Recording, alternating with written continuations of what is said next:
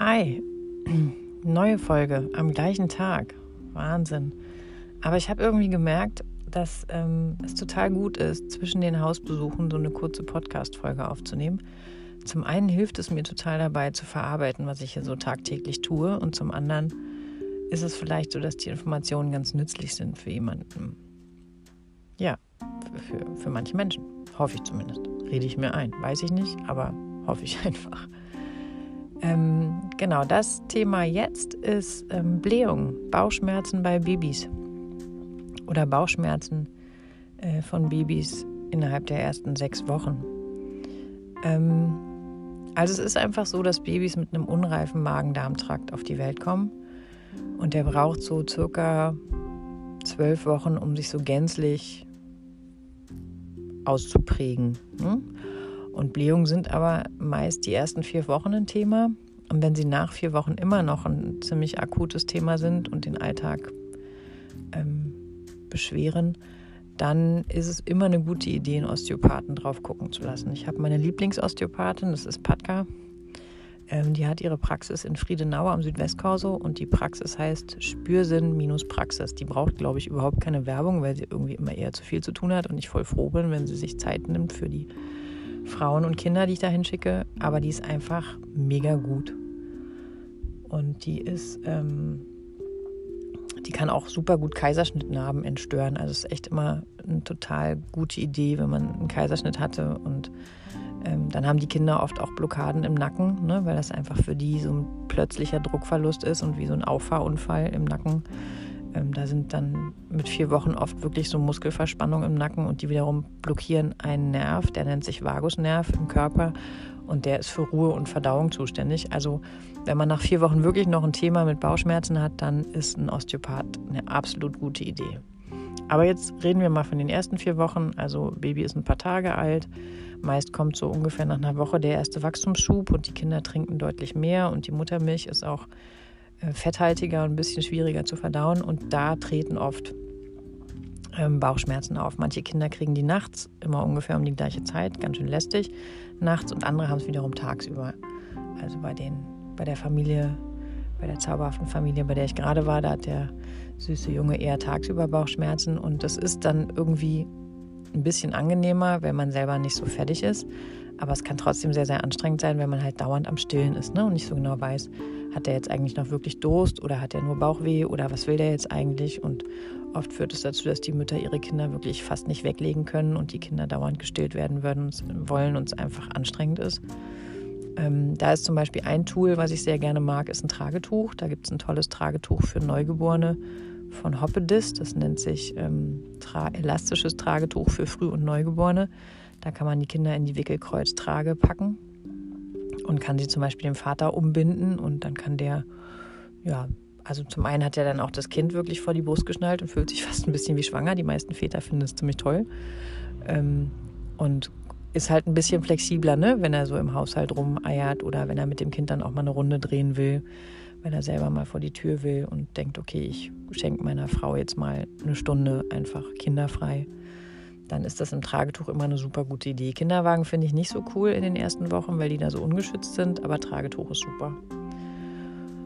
Und eine andere Möglichkeit, die man nutzen kann, um die Mutter ein bisschen zu entlasten, ist, dass man sich einfach einen Schnuller schnappt. Und zwar gibt es da gute und schlechte. Also es gibt von Avent, die heißen Susis, da kann man so einen Finger reinstrecken, die finde ich total gut. Und es gibt ähm, Kirschkernsauger für Früh- und Neugeborene, die kriegt man in der Apotheke, die kosten irgendwie 1,50 und die sind von der Größe genau richtig. Und dann ist halt immer die Diskussion Schnuller, ja oder nein.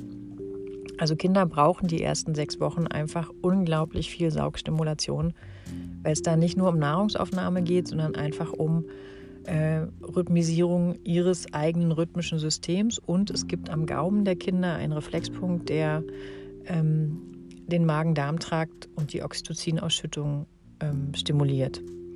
Das heißt, die Kinder brauchen einfach viel mehr Saugstimulation, als sie eigentlich trinken müssen. Und ähm, dann kann man sich zum Beispiel so einen Schnuller schnappen, kann ein bisschen Lefax oder Sapsimplex oder Espomisian, da gibt es ja alle möglichen Hersteller mittlerweile, das ist immer eigentlich das Gleiche. Das ist eine, so eine Lösung, die physikalisch wirkt und die die Oberflächenspannung der Gasbläschen im Magen-Darm-Trakt auflöst. Und damit kann man das Kind so ein bisschen entschäumen und Wenn man immer nur so ein ganz bisschen auf den Schnuller macht, dann nehmen die den Schnuller ganz gut an, weil da so ein Zuckerersatzstoff drin ist und es schmeckt ein bisschen süßlich und ziehen sich den Schnuller tatsächlich an diesen Reflexpunkt am Gaumensegel oben und nuckeln sich so ein und können damit ihre ganzen Pupse und ihre ganzen ähm, Bauch, ihr Bauchgrimm loswerden. Ich finde es immer ganz beruhigend zu wissen, dass die Schmerzen, die die im Magen-Darm-Trakt haben, nicht schlimm sind, auch wenn sie manchmal wirklich ganz spitz und erschrocken schreien. Das ist nicht die Schmerzintensität, es ist tatsächlich ähm, die Verunsicherung, dass es da überhaupt einen Schmerz gibt. Also man muss sich einfach vorstellen, die wissen überhaupt nicht, was ist eigentlich Bauchschmerzen. Und ähm, brauchen dann die Rückversicherung ihrer Eltern, die ruhig bleiben, die entspannt sind, die sagen, hey, das ist alles gut, ich trage dich rum, ich gebe dir alles, was du brauchst, also alles, was ich so an gebärmutterähnlichen Zuständen schaffen kann, also saugen, rumtragen, Herztöne, Wärme auf den Bauch, Kirschkernkissen eignet sich immer auch total gut, bitte nicht zu heiß machen, also wenn man Kirschkernkissen zum Beispiel in der Mikrowelle macht, dann bitte immer schütteln und sich das dann selber ins Gesicht drücken. Und wenn es da nicht zu heiß ist, dann kann man es dem Kind auf den Bauch legen.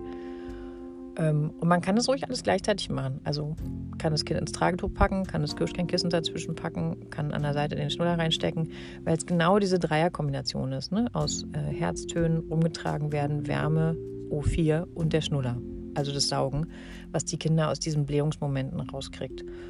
Und wenn die dann irgendwann wieder gestillt werden wollen, also irgendwann wieder trinken wollen, weil sie dann noch Durst kriegen, dann sagen die einem das. Dann spucken die den Schnuller aus und dann kriegt man die mit dem Schnuller auch nicht mehr zufrieden und dann ähm, kann man sie der Mutter wieder an die Brust geben. Ähm, da schindet man aber oft eine ganze Menge Zeit. Und das ist so ein bisschen Entlastungsphase dann auch für die Mutter. Und so muss man einfach nicht notorisch stillen. Ich benutze das Wort stillen echt viel zu oft. Also die Kinder an die Brust nehmen.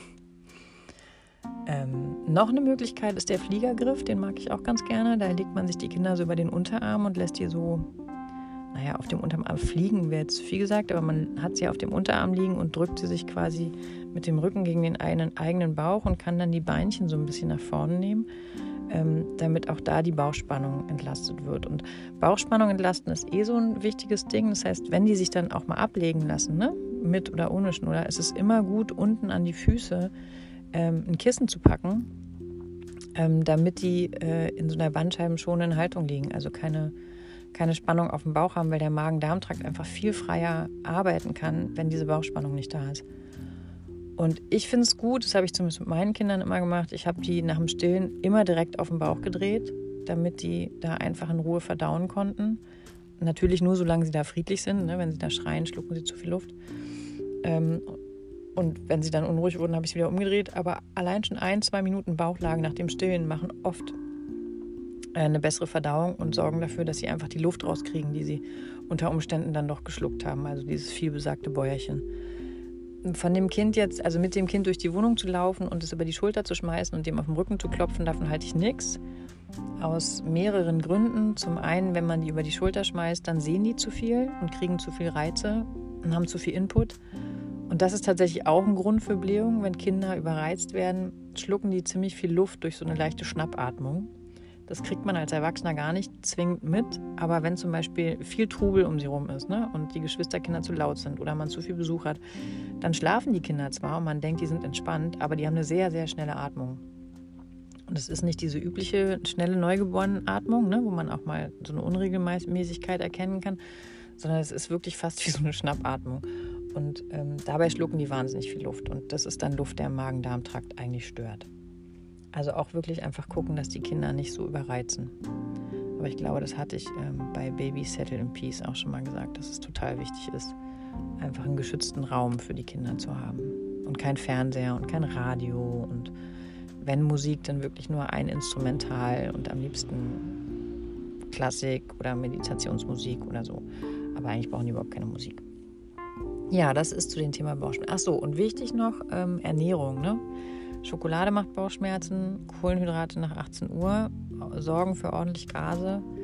Ähm, wenn die Mutter selber Blähung hat, dann ist es auch echt empfehlenswert, dass die selber Lefax nimmt, dann eine bisschen höhere Dosis, also sechsmal am Tag zwei Hüber aus diesem Pump-Liquid, ähm, um sich selber zu entschäumen, weil die Blutzusammensetzung der Mutter verändert sich, wenn sie selber Blähung hat und das wiederum verändert die Muttermilch. Also und da muss man einfach in der Stillzeit austesten, was macht mir jetzt eigentlich Bauchschmerzen, was nicht und was macht mir Blähung und was nicht und es ist schon auch so, dass nach der Schwangerschaft der Magen-Darm-Trakt sich einfach erstmal wieder sortieren muss. Und ähm, auch für die Mutter übrigens Bauchlage eine Riesenidee ist.